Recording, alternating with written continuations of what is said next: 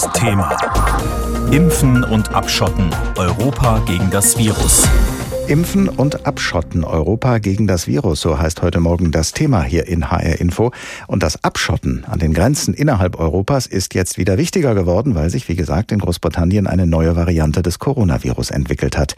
Mehr darüber von unserem Korrespondenten Thomas Spickhofen. Mitte Oktober haben die Mediziner der Gesundheitsbehörde Public Health England zum ersten Mal die Mutation entdeckt, die jetzt weite Teile Großbritanniens in den Lockdown zwingt. Sie befand sich in einer Probe aus dem September. Seitdem haben wir das ganz genau beobachtet, sagt Susan Hopkins von Public Health England. Viren entwickeln sich die ganze Zeit und mutieren immer wieder. Erst vergangene Woche wurde aber klar, wie schnell sich diese Variante ausbreitet. Damit sind wir am Freitag zur Regierung gegangen und die hat dann sofort gehandelt. Viel weiß man bislang allerdings nicht zu der neuen Variante. Sie führe vermutlich nicht zu schwereren Verläufen, sagen die Experten. Und auch, dass die schon entwickelten Impfstoffe weiterhin funktionieren dürften. Bis zu 70 Prozent infektiöser soll die Mutation sein. Aber auch dazu laufen die Untersuchungen noch, erklärt Susan Hopkins.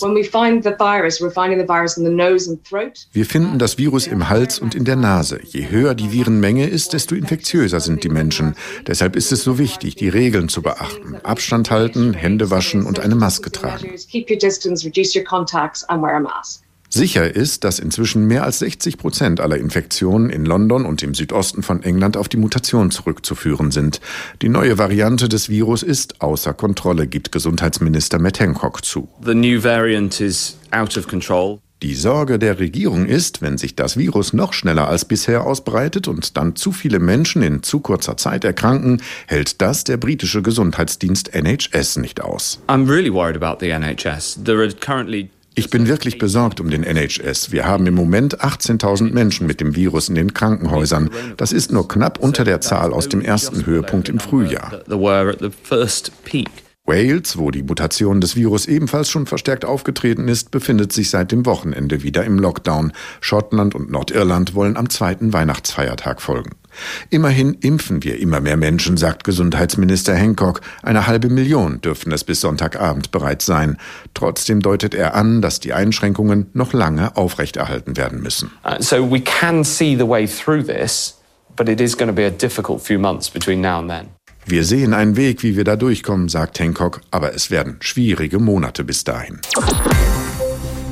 Die Europäische Arzneimittelbehörde wird wahrscheinlich heute oder morgen den Impfstoff der Unternehmen BioNTech und Pfizer in der EU zulassen und damit ihren Beitrag dazu leisten, dass das Rettende wächst. Aber gleichzeitig hat sich in Großbritannien und Südafrika durch Mutation eine neue Variante des Coronavirus entwickelt und ausgebreitet.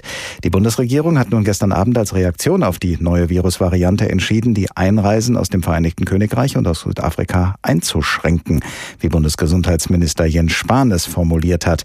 Barbara Kostolnik in Berlin. Was genau heißt denn einschränken? Also eingeschränkt ist zunächst mal der Flugverkehr aus Großbritannien und Nordirland. Bis zum 31.12., also Ende des Jahres, dürfen keine Passagierflugzeuge mehr landen, die aus dem Vereinigten Königreich kommen. Für Postflugzeuge oder für Frachtflugzeuge gilt das ausdrücklich nicht. Das steht da drin in dieser Allgemeinverfügung aus dem Bundesverkehrsministerium. Der Warenverkehr soll weiterlaufen. Man will auf keinen Fall in eine Situation geraten wie im März, als ja auch die Lieferketten unterbrochen worden wurden wegen der Grenzschließungen.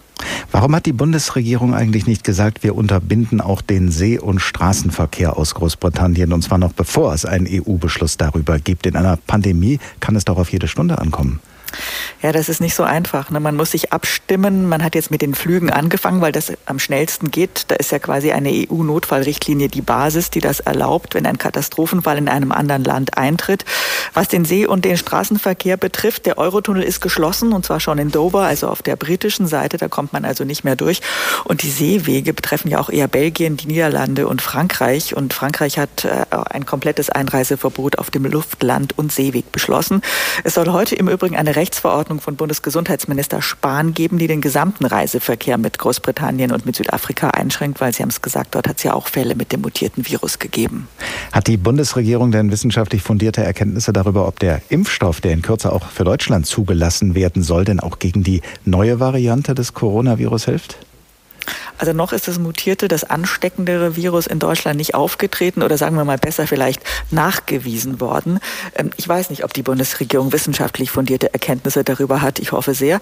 Was ich bislang gehört und gelesen habe, scheint der Impfstoff ähm, auch bei dieser neuen Variante zu wirken. Jedenfalls sagen Wissenschaftler, sie seien zuversichtlich.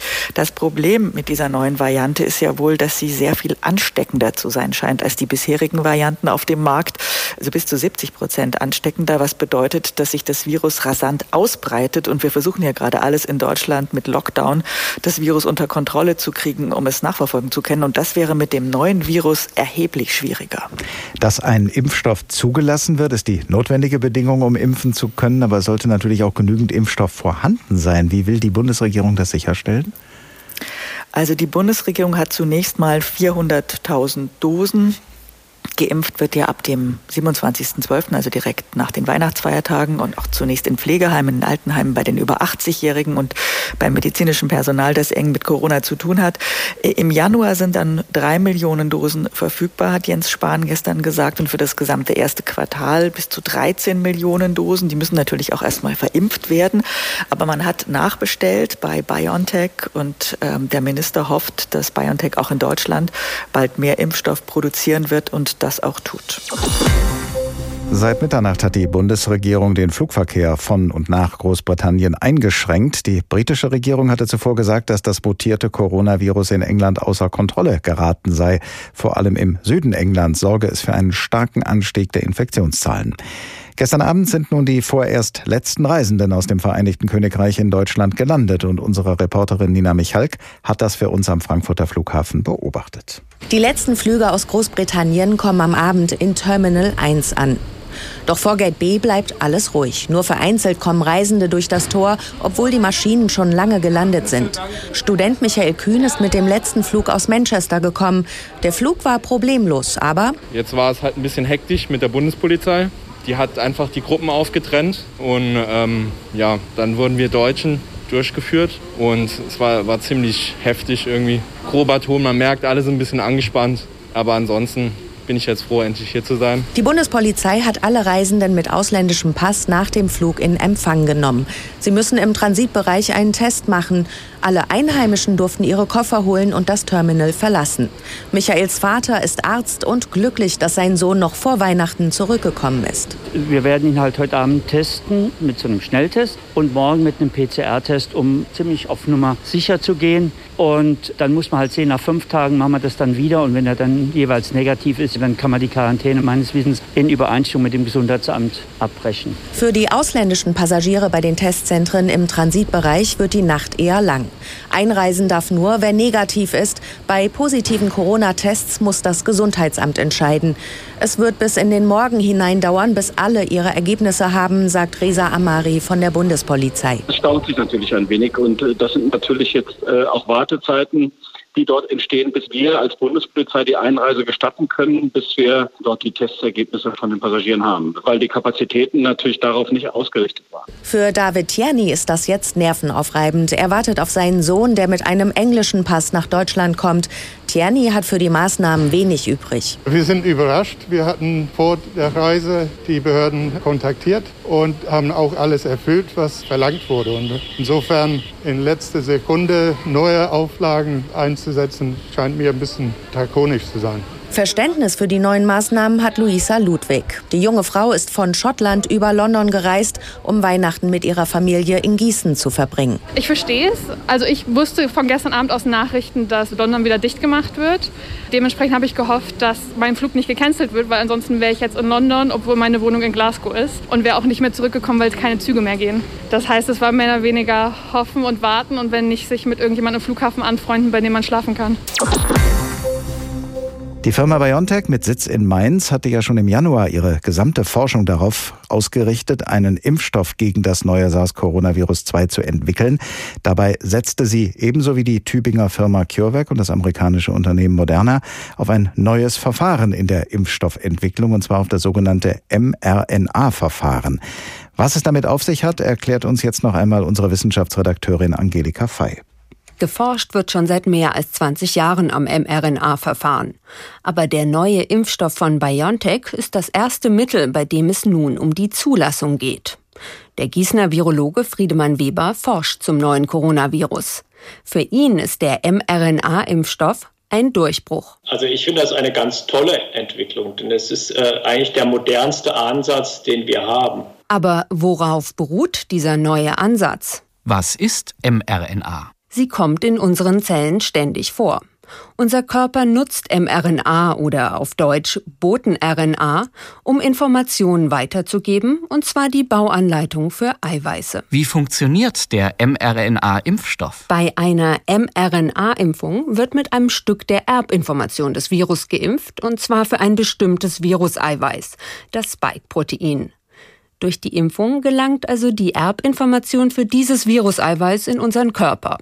Zellen im Bereich der Einstichstelle nehmen die mRNA auf und haben damit die Information, wie sie das Viruseiweiß herstellen. Aber nur das bestimmte Eiweiß, nicht das ganze Virus. Doch das reicht schon aus. Unsere Immunabwehr reagiert. Sie bildet Antikörper und Immungedächtniszellen. So ist der Körper sehr gut vorbereitet. Mein Körper stellt Virusprotein her.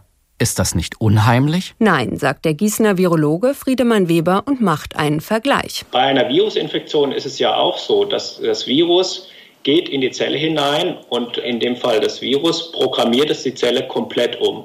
Es unterjocht die Zelle und verwandelt sie von zum Beispiel einer Leberzelle in eine Virusfabrik. Beim Impfstoff dagegen wird ja nur ein ganz kleiner Teil des Virus von unseren Zellen produziert. Dass unser Körper überhaupt etwas Fremdes herstellt, ist zudem nichts Ungewöhnliches. Das ist eigentlich ein komplett natürlicher Vorgang, insofern, dass eine Virusinfektion natürlich auch ein natürlicher Vorgang ist. Und bei jeder Schnupfeninfektion haben wir sowas in der Nase vor sich gehen. Erklärt der Virologe Weber. Deutschland und andere EU-Länder reagieren auf die neue Variante des Coronavirus, indem sie Einreisen aus Großbritannien einschränken. Gleichzeitig gehen die Impfvorbereitungen in Deutschland und damit auch in Hessen weiter.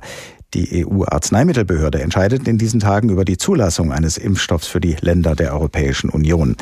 In Russland wird ja schon seit längerer Zeit ein russischer Impfstoff verimpft, in China ein chinesischer und Menschen in den USA und in Großbritannien haben ja schon vor uns den Impfstoff von BioNTech und Pfizer bekommen. Dieser Impfstoff ist maßgeblich in Mainz entwickelt worden, also von Hessen aus betrachtet mehr oder weniger gleich um die Ecke. Aber verfügbar ist er bei uns noch nicht. Das allerdings soll sich jetzt ändern durch das Zulassungsverfahren innerhalb der EU. Und sobald der Impfstoff zugelassen ist, könnte es schon bald losgehen mit den Impfungen in Hessen.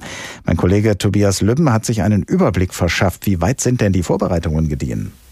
Ja, die sind weit. Also die hessische Landesregierung in Wiesbaden, die wartet im Prinzip nur auf das grüne Licht aus Brüssel und dann auf einen Anruf aus Berlin. Dann soll sie nämlich erfahren, wie viele Impfdosen genau mit der ersten Lieferung nach Hessen kommen, die dann äh, am Samstag erwartet wird und in das Kühllager im Rhein-Main-Gebiet kommt. Der genaue Standort ist geheim.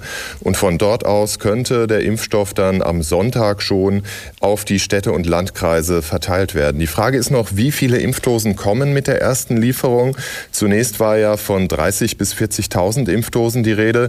Jetzt ist diese Zahl etwas nach unten korrigiert worden. Man rechnet jetzt mit weniger als 10.000 Impfdosen.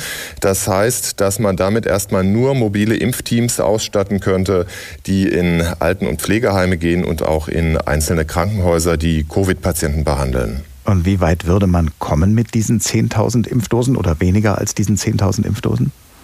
Ja gut, äh, zunächst mal nicht sehr weit, das ist klar, denn äh, es gibt in Hessen also über 800 äh, Alten- und Pflegeheime allein. Das heißt, äh, das wären dann nur 10 Impfdosen pro Heim, ja, so kann man sich das mal ausrechnen. Äh, das äh, reicht natürlich noch nicht. Und an die über 80-Jährigen, die ja zum größeren Teil noch zu Hause leben, ist überhaupt nicht zu denken. Es sind über 350.000 über 80-Jährige in Hessen, also die auch zur ersten Vorranggruppe gehören, laut Impfplan, die durchzuimpfen. Das ist erstmal noch nicht möglich. Von daher werden auch die 28 Impfzentren in Hessen, die ja von den Städten und Kreisen eingerichtet worden sind, erstmal noch nicht aktiviert. Wann könnte es denn dort losgehen? Im Laufe des Januars, das ist zumindest die Erwartung, denn dann kommen vermutlich Zehntausende, ja möglicherweise sogar über 100.000 Impfdosen, aber auch dann nur peu à peu. Und auch dann muss man äh, schrittweise vorgehen bei dieser ersten Vorranggruppe, denn ich sagte es, die über 80-Jährigen, das sind über 350.000 Menschen in Hessen, die werden sich möglicherweise nicht alle impfen lassen wollen, aber vielleicht doch zu einem großen Teil. Und äh, es ist nicht zu erwarten, dass man damit schon im Januar dann durchkommt, zumal man ja auch pro Person zwei Impfdosen braucht, die ja im Abstand von drei Wochen verimpft werden sollen. Wie erfahren eigentlich Menschen aus den bevorzugten Bevölkerungsgruppen, dass sie an der Reihe sind mit der Impfung? Ja, das ist noch eine nicht völlig geklärte Frage in Hessen, ob tatsächlich doch dann die Leute zumindest in der Vorranggruppe angeschrieben werden. Äh, den Plan hatte das Land eigentlich zurückgestellt, weil man auf eine einheitliche Lösung des Bundes wartet.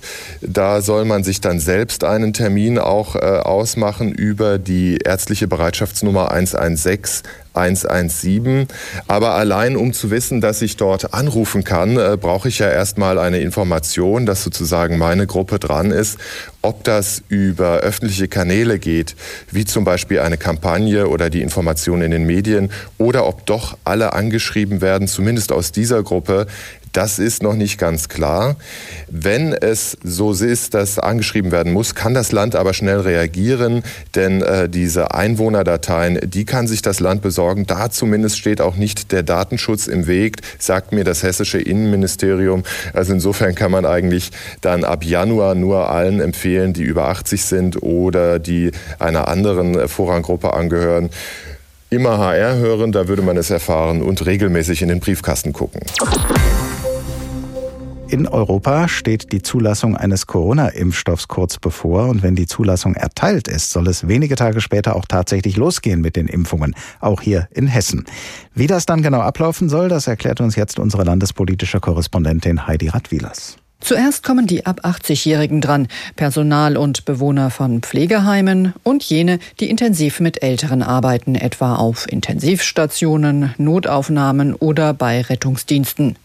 Zweitens sind ab 70-Jährige dran sowie Menschen mit hohem Risiko für einen schweren Krankheitsverlauf.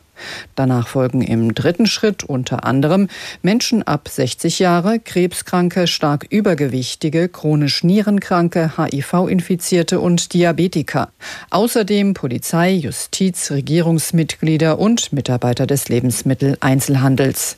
Die Corona-Schutzimpfung ist freiwillig. Wie erfahre ich, ob ich mit der Impfung dran bin? Sobald der Impfstoff verfügbar ist, will das Land Hessen die priorisierten Personengruppen zeitnah über die Möglichkeit und die Terminierung der Impfung informieren. Hessen will zur Terminvergabe auch das vom Bund geplante einheitliche Anmeldeverfahren einsetzen. Wo wird geimpft? Geimpft wird in sogenannten Impfzentren. Jeder Landkreis bzw. jede kreisfreie Stadt in Hessen musste mindestens ein Impfzentrum aufbauen. In Hessen gibt es 28 Impfzentren. Sie wurden etwa in Messehallen eingerichtet. Menschen, die nicht in ein Impfzentrum kommen können, werden von mobilen Impfteams besucht. Wie ist der Ablauf im Impfzentrum? Im Impfzentrum angekommen meldet man sich an. Dann folgt ein Gespräch mit einem Arzt über mögliche Risiken und Nebenwirkungen. Danach wird die Impfung in Einzelkabinen durchgeführt. Im Anschluss werden die Geimpften noch einige Minuten beobachtet, ob etwa allergische Reaktionen auftreten. Wer bezahlt die Impfung? Für die Bevölkerung ist die Impfung kostenfrei. Kosten und Aufwand teilen sich unter anderem Bund, Länder, Kommunen und Krankenkassen. Wann wirkt die Impfung? Der Impfstoff von BioNTech und Pfizer muss laut ständiger Impfkommission im Abstand von 21 Tagen zweimal verabreicht werden. Die Impfkommission geht davon aus, dass sieben Tage nach der zweiten Impfung Schutz vor einer Corona-Infektion besteht. Jedenfalls bei etwa 95 von 100 Personen. Wie lange der Schutz anhält, ist allerdings unbekannt. Außerdem weist die Ständige Impfkommission darauf hin, dass nicht alle Geimpften im gleichen Maße einen Infektionsschutz aufbauen. Deshalb müssen sich auch Geimpfte weiter an die Hygieneregeln halten. Wie sicher ist der Impfstoff? Das hessische Sozialministerium weist darauf hin, dass in Deutschland nur Impfstoffe zugelassen würden, die alle drei Phasen des klinischen Studienprogramms durchlaufen hätten. Von der Ständigen Impfkommission heißt es, dass beim Covid-19-Impfstoff von BioNTech und Pfizer bei der Prüfung keine schweren Nebenwirkungen aufgetreten seien. Es sei unter anderem zu Schwächegefühlen, leichtem Unwohlsein, Kopf- und Gliederschmerzen oder auch zu erhöhter Temperatur gekommen. Dies sei aber nur vereinzelt und vorübergehend aufgetreten. HR Info. Das Thema. Wer es hört, hat mehr zu sagen.